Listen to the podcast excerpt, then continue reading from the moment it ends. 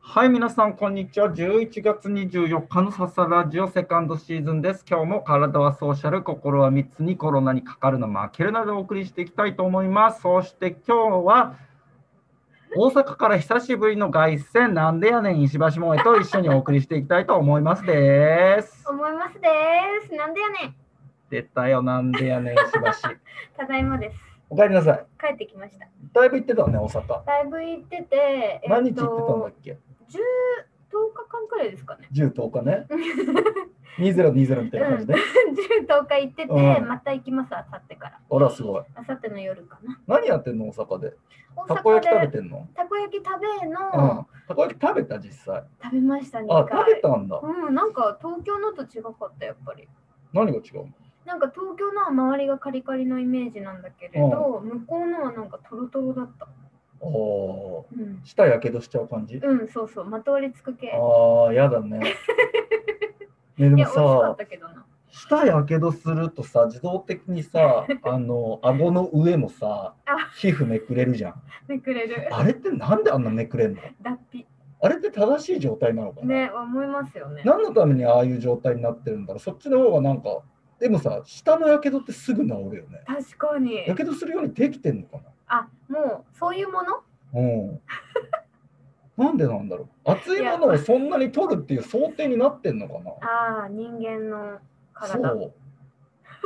なんでなんだろう。なんでなんあでれすはか、な、ね、現代のこの100年ぐらいで実はそこが進化してんのかな。ああ、そうかもね。昔の人ってそんな熱いもの食べてんのかな。だって、熱々にするってことは、いろんな技術がう必要ですもんん。ね。。そうだから、確かに。昔の人って、う。昔はどうなでもどうなまあでもよくめくれるよね。 よーくめくれる。やけどしたことない人がいないんじゃないかって思うよね、あの舌って。私、今、若干、あの、あります。何があの、やけどしてるうん、脱皮。口の中あーめくれてるこれたこ焼きかなこれ忘れちゃったけど。でも大不思議だよ大阪で。ね。痛くないんだよね。あの顎の上って、確かに。のやけどって。確かに確かに。めくれる。まあヒリヒリちょっとするけど、多分腕とかのやけどに比べたらきっと痛くないよ全ね。然痛くないです。なんであそこに水ぶくれできないんだろ確かにす脱ごい皮ねする。 う。すぐだよね。しかもそんなことを誰とも今まで共有したことなかった。初めて。まあ大事だから ね。共有って。その思いをその佐々木インマイマインよだからそうだった。石橋のインマイマインを共有してほしいわうけよ、ん。今までそんな上顎に関して、そうだ ね誰とも共有してこなかったことを議論したことないでしょ、うん議論したことなかった。でもさ人生ってそういうことだと思うのよ結局今日の朝起きてさ、はいまあサザラジオは100歩譲って撮るだろうなっていう想定があったとしてもはい。そこで上顎の話するって思ってないじゃない思ってない。でも結局そういうことなのそういうことをうん。大事にしようぜってことなのそれが、ささらじ。サザラジオでなんかそこに余白があるような気がするのよああ、それすごくわかる。そうなんかそこの余白になんかすごい大事なものがうん。あってほしいなって、あってほしい。僕みたいな雑談をなりわいとしてる人間として はなりわい。そう。結局そうそこのなりわい雑談をなりわいにしてるからさ、うんもう商売上がったりなわけですよ上リがるモートっていうのはそうだわ。そうけ確かに結局もうないわけよあーそういう場そっがか、そっか、そっか。アジェンダに定められちゃってるから定めてくる。ああ、うんアジェンデってだからアさジェンディットですもんね。だからもうそれで終わりなのよそれが終わったら、うんうんアジェンディしたらさアジェンディしたらアね。ジェンディスルーしたらもう終わりなのよもうだから雑談がだアジェンディしてくれればいいの雑談っていう時間をねああ、そうね。でもあ雑談をアジェンドしないじゃんアジェンドできない。そううん。ってなると、やっぱりもう商売上がったりなわけなんですよ。二人のなりわい。そのなんだろう、僕はやっぱりこう、喋りながら、そのテンポを上げていくというか、はいはいはい。だからなんか関節、そのなんだろう、フリーキッカーじゃないのよ。うん。だからもう佐々木プレゼンして、ドンみたいな、お願いみたいなうん。君のその思いを発表してくれたまえみたい構なえ。うんタイプじゃない。はいはいはい。みんなと話してる中で、自分自身もそれいいとは思ってないようなことが良かったりするみたいなプレイヤーなわけ。はいはいはい。わかる。数わ打かちる当たるみたいな。話していく中そうで、どんどんね。そううんうん。で逆に僕のその疑問であったりっていうのが、うんその会議全体を導いていくっていううんその効能があったりするわけようんうんね、うん。だからまあ活躍できないね2020は活躍。でもみんなが大切さに気づいた2020じゃないですか。大切さに気づいた2020かうね、ん、雑談。雑談ね、うんだからそうだから来年のオファーはそろそろ来るかも来ねる来る。荒木さんちょっと雑談に来てくれないですかみみんたない気なづいたから。雑談のプロとしてねなりわいの方。アイスブレイクのプロだから ねやっぱりアイスブレイカー。うんアイスブレイクが僕の中での打ち合わせのピークだねそうですそよこのね。きそこに緊張感をそこに向けて緊張感を高めてい高くとめいうている。うん、ブレイクするまで。そう。というわけ でね、佐々木まいまいもう今週公開だね、ついに。あ、そっか。ね、なんか、 27日。そうだそうだ。うん東京国際映画祭で、うん。あの舞台挨拶みたいな、あのすごいね壇上にね、上がってらっしゃって。あ、そう。うん。全部スクリーンショット撮って、う松井さやさんに送りつけましたけん。あど、ら、うん、あの活躍してるねって言って活躍、ご活躍だよいつね。見に行くっていそう。うだよ。ね。うん、今、映画館って見られるのかあるんじゃなあ、ないでそうすか。そうだよね。やって一るよ人ね。明けぐらいで。だって、鬼滅のなんとかとか、そうだよね。すごいじゃないですか。だって100億円ぐらいのね興行収入うん。でもさ、俺思うんだけどさ、映画の興行収入ってさ、うん、海外ってなんで桁が違うんだろうああ。などどういう状態なんだだっ確かてにさまあまあ人口は3億人ぐらいだから、んまあ、日本の3倍ぐらいだとは思うんだけれども、うんうんいや全世界の興行収入がその金額なんですっていうことだったら分かるんだけれどもうんなんかアメリカだけで公開されてるやつの興行収入が日本のなんか桁が1桁2桁違うんだよ、うんそんなあの人たち映画見るんだでも映画見ますよね。映画がもっと日本人より見るってこと身近な気がする。まあ、値段がまずちょっと安いような気うがすん、るけど安いね。安い。 1000円ぐらいだね、多分安かったうん大人でも1000円ぐらいだった気がするから、うん。まあ、そうすると日本も半額まではいかないけれども、うん。でもさ、値段が安いってことは、興行収入的にはもっと売らないといけないってことだあよあね。、そっか。確かに。ってことは、売れるってことだよね。そうですね。でもさ、しかもさ、なんだろう、1年に1本、2本の大ヒット作がたまたま、うん。日本の1本2本のヒット作と比べて桁が違うっていうんだったらいいんだけど軒並みじゃん。そうですよね。なんでなんだろうなんかもうなんだろう全日本の1位 例えば2020日本の1位がはい。まあ今年はちょっと大ヒットがあるからあれだけれども、例えばあんまりその不作だった年うんうん。のなんか1位とかって多分全米からするとなんか2 3 0位ぐらいなんじゃないかっていう印あ象あ、印象なねるほどね。調べてないから分かんないけども調べてません、う何ん、も。当然調べてないから分かんないんだけどいっつもだから俺ドルの計算を間違えてたからと 思うのざっくり100円かけてるあれが違うの実は10倍じゃないのかなみたいなそうね1ドル10円なんじゃないかってだったらまあまあまだなまだなとかって思ったりする のゼロ二つつけると大変なこといになやるすごいよだってこれ10億いっちゃってんじゃんもうみたいなえもうみたいないやね、でもまあ文化としてありそうですよだね。から厳選されてないような気がするよねちゃんと全部みんな行くんだろうねああ、映画確本か当に好。きなんだろうねはいはい、そうもうそか。こに行くという行為がうん。あでのお金を払って見るという行為が、ね、うんうん。でも不思議じゃないでもさそういう文化の人たちからさいまたさ一歩こう違ってうん一方でさ、こうネットフリックスとかが生まれてくるわけじゃん確かに。家にいたいっていうニーズが確かにそ。れが両立するってのがすごくないすごい。何なんだろそれはそうだわ。うより日本より文化的なのかまあでも、お家で、なんか私が留学の時な、うに、ん、こんなに家族全員で一つの映画見ます毎日のようにみたいな、うんあったんですよ。だからそ、の家族も特殊だよね相当 ね、すごい仲良くてね、うんなん家か、族でみんなで映画を見るってだってもう日本の人ってうんあるからね家族で映画見ましたって、しかも思春期を迎えた子供たち3人と、うんお父さんお母さんでね。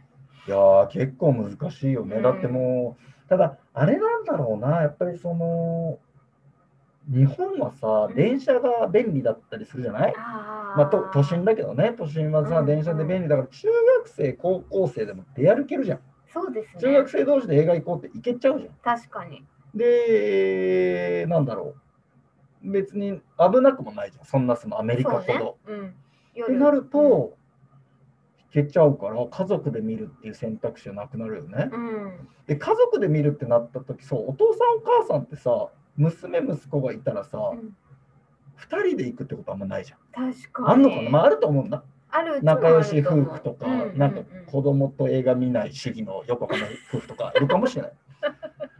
でも基本的にセットになっちゃうから、そうですゼねロ100になっちゃうんだよね、多う分、ん映画を見に行くっていうことが、家族全員で行くんだったら行くし、行かないんだったら行かないみたいな、う誰か一人でもかけるんだったらいいやみたいな、うんもう、ツタヤが借りるまで、ツタヤで借りれるまで待とうみたまいな。たでもアメリカは多分映画館に車で行かないといけない。 車で行ってるね確かにってなった時にみんなで行くうんっていうかまあ子供たちも反抗期なんだけれども、うん映画は見たいからん反抗期をその時間だけ我慢するっていうことなのかな。どうなんでしょう ねねあだとから車はあの16歳ぐらいから運転できちゃうから、まえでもそうするとまた家族で行くっていう文化からさ離れることになるそうよね自由度が高いからうんうちの高方くかなっら。ちゃうどうだなからなのんでアメリカはそんなに興行収入嘘ついてんじゃないかって気が するのどこでトランプさんも言ってたじゃんこれは不正だ って選挙は不正だって、ねすごい言ってましたよねあれもさ不思議だよねすごいあそこまで言い続けるのって本当すごいうんなんかさ、アメリカの選挙って改めてだけども不思議。不思議だまあ、った日本の選挙の方法も多分アメリカからしたら不思議だから、うまあ、どっちがいいとか悪いとかっていうことでもないし、うん僕がトランプがいいとかバイデンがいいっていうこともうん全然言うつもりないし、わかんないからんね。うんうんあれなんだけど、俺ね、思った今回。うんアメリカの選挙って国民が興味を持つようにうんデザインされてんじゃないかっあーてで。もそれはすっごい思いますなんかさうん、トランプさんにとってもそうなんだけど、うんあの人も大統領権限を剥奪されると一気にやばくなるこれも不思議じゃない大統領であるだけなんか透明人間みたいな政府みたいな私なんかオールマイティーみた俺いな毎日今誰も私を触れませんみたいなマリオブラザーズでいうところのスター状態スター状態でもあれがなくなった瞬間にトランプさんを追求てか追求せよって話じゃん今でもうんそのうん大統領であったとしても、てかうんそもそもさせんなよと、そんなに追求の余地がある人だったら、大統領にさせなきゃいいのに、大統領のうちは政府みたいうんな。だから、トランプさんも必死にその大統領であることを守ろうとするし、うんなんかその大統領が変わることによってな、なんか僕のイメージだけど、生活うんもなんかすごい変わるのかな変と思わっってちゃいそなんかね、それぐらいの気迫だよね、その有権者たちも。う。うん。もうすごい不思議でならないのが、だってやっぱトランプに、そのトランプさんが前回ね、うん。選挙に参加して、まあ、それで結果、大統領になるんだけれども、その選挙の時に、やっぱり白熱してるアメリカにたまたま旅行で行った。おうその白熱してるアメリカを実況中継とか、そういうことではないのよ。たまたま行った。たまたまね。で、見てて、なんかそのちょっと、あーサンフランシスコかな、LA かな、わかんないけど、ちょっと郊外の住宅街うん。を、なんかブラブラ散歩してたんだけど、おもう庭に、うん。私はトランプ派とか、えトランプ絶対ノーみたいなことがもうもうボードで貼ってるのよ。ええそれぐらすごいい彼らのそのなんだまあまあ一部の人かもしれないけれどもでも日本で政治への参加意欲がある人がいたとしてえも、うん。家に貼らないじゃんそれ足らないまですね。あえて言うな。らなんかたまにその民主党のポスターを、まあね家家の壁に貼ることを許可してる家とかはあるけはどいはいはいそれってなんか別のところに思惑があるような気がしていて。うんうん政治意識が高いというか、この人を応援しておけば、なんとなく、まあ、まあアメリカと一緒か、自分のその仕事を守ってくれる人まだあ、かそらみたれいなもありますよね。うん感じなんだけど、でもそれぐらいじゃん。うん。だから、中小企業の人たちとかは、やっぱり仲良くしているその政治家さんが当選してくれた方が有利だとかっていうのはあるのかかもしれない。。うん。うん。けど、サラリーマンだとさ、な例えば萌えちゃんとかフリーでさ、働いてる中でさ、ないじゃん、やっぱり。確かに。ないですよね。生活がガラッと変わるっていうことも、まあ、民主党がさ、いきなり自民党から民主党に、うん、民主党ってもうないね、うん。なんとか立憲民主党みたいなのが、うん。まあそれに変わったところで、じゃあドラスティックに明日から生活が変わるかっていうと、そうね。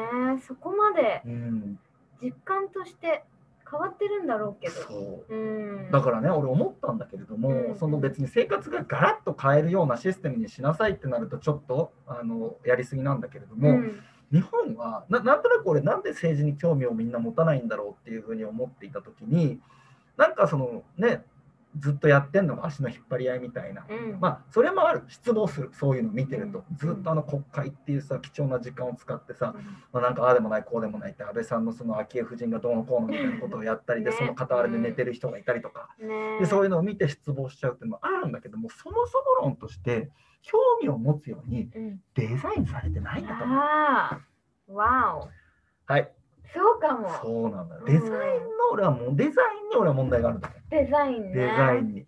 確かにそうね。だからなんかそこのデザインをし直すと実はもっと参加意欲が湧くのではないかっていうなん確かかに。仮説もっと広い層をこう、救そって興味をそ向けるきっかけうに。きいっかけにやーでもそれあるかもな。そうトランプのそのあれをなんだろうあのもうあれもう喜劇だよねいなやんもかうなんかもう盛り上げ方といううんかありますもんね。そううん、なあんるかあある。れ見ててもそういうふうに思って、まあ、日本の政治もそうなんじゃないかっていうそうねデザインに問題が、テッド、はい本日のテッドトー本ク。日のテッドトークは今日最後ねじゃあみんなにお伝えしますけれど も今日ねなかなかあのお俺自身まだこう自分の中で、えっと腑に腑に落ちてないというかストンと落ちてきてないんだけど、物事に意味合いをこうつけないっていうことがその人生をこう気楽というか楽しく生きるのに重要なのではないかっていうお話なのね。うん。でこれどういうことかっていうとやっぱ人間は多分先回りして勝手にその起きた事象に対して意味をつけてしまう。うん、これが起きるってことは何か悪いことが起きるんじゃないか。でも、その悪いことが起きるんじゃないかっていうのは自分の脳内で起きてるだけであって、実際には何も起きてない。その物事が起きただけであって、その物事から派生するっていうことは、派生する何かっていうのはまだ起きてない。でも自分の中でそういうことが起きるんじゃないかって、その物事に意味をつけてしまうっていうことが、まあ、人生をこう気楽に生きられない要因なんじゃないかっていうのが今日の僕が聞いたテッドトークの内容今なんです朝聞いた内容ですね。で、これを聞いただけだと、今聞いてる人は何を言ってるんだ、こいつ は。って思ってしまう。うん。そして私も自分で話して、俺は何を言ってるんだよ。実際に思っている。ででももなんとなくわかる。でも、さっきのちょっと僕が出した事例で、例えば言うと、えーっと、結婚式の日に雨が降っているっていうその状況だけ考えると、雨が降っているっていう出来事しか起こってない。うんうんでも、なんか嫌な気持ちになる。うん。でそれは結婚式なのに雨が降ってるっていうことに対して意味を持たせちゃう今日は結婚式なのにとかっていうことで嫌な気分になるうんでもそのなんだろうなけ例えば逆に意味を持たせてみて結婚式の日に雨が降ってることはいいことだっていう意味がみんなの中に落ちていたらうんそれはきっと幸せな気分になるよね、うんだから物事に意味を持たせるっていうことがそれ今のはちょっといい例で言っちゃったんでちょっといいあんまりいい例えじゃないんだけれども物事に意味を持たせるとそれぐらい大きくその僕たちの考えを左右するはいはい。っていうことの事例として言いたかったね。うんうん。だから僕らはなんて言うんだろうねこれはなかなか難いしやいでね。もわかるわかうんる。そう思います。あとはそのもう一つの事例として夫婦がいて、うんえっと奥さんが水を飲むたんびに新しいコップを開けて新しいコップをいろんなところに置きますとうんでそれを見て旦那さんはこれは俺がか俺に片付けろって言ってるのかっていうのを勝手に自分で考えて、うんうんうん。物事としては奥さんがコップをどそこら中に置いているってことしか起きてないうんけど旦那さんが勝手にこれは俺に片付けろって言ってるのかって勝手に想像して、うん勝手にその物事に意味をつけてイライラする。うんうんうん。でこれってまあコップの例っていうのはちょっと極端なんだけれども一つの物事に対して勝手に想像してイライラしてる時ってあるよね。うんうんうんうん。だからそれはもうやめた方がい い。で俺やりがちなの。もうそうなんだ。あのなんだろうその一つの起きたうん。事象に対して ABC っていろんなことを考えてうん一人で勝手にイライラしてる。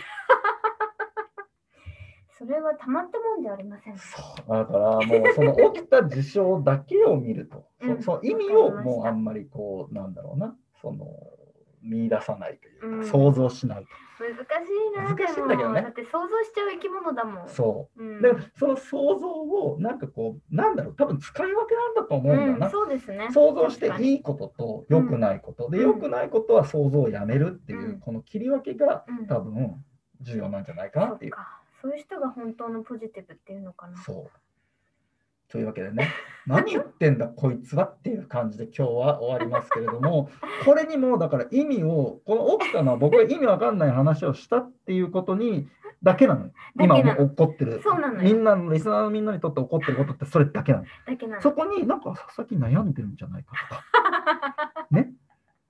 ここの2週間空いたっていう、その2週間ぐらい空いてる、そのササラジオの更新が空いたっていう、その出来事にうんだけなのよ、起きてることって。そう。別に俺悩んでないし、 なんか喧嘩したとかそういうこともない。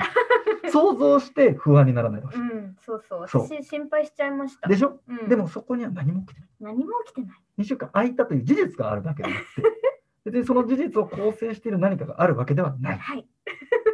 あるのかもしれない。あるのかもしれないけど、多分確認できないじゃない。うん。確認できる状況にないものであればあるほどう、ん多分はっきりさせようと、なんだろう、自分の頭の中で納得いく理由をつけようとするじゃん。はいはい。それで多分むもやもやする。そういうことか。うもやもやって確かにそうかも。そう。真実、事実じゃないことをうん勝手に考えちゃってるから、もやもやしちゃうんだで。真実事実を突き止められない状態にいるのにもかかわらずなんとか自分で納得をさせたいから、うん。なんとかして考え納得のいくような答えを出そうとするんだけど、はいはい結局それって正解出ないから納得しないの。うん。だ確かからに堂々巡りなの。すごい。ってなった時はもうそれをやめるという考えることをやめるというで起きた事実だけ、やばい、カウンセラー。うん、なんとなく俺の中でテッドを飲み込んだのはこここういうことです。ありがとうございます。はい、というわけで、えー皆さんもやもやしちゃダメです。もやもやしない。今日も何言ってるかよく分かんなかったなという事実だけを受け止めて、また明日お会いしましょう。さようなら。さようなら。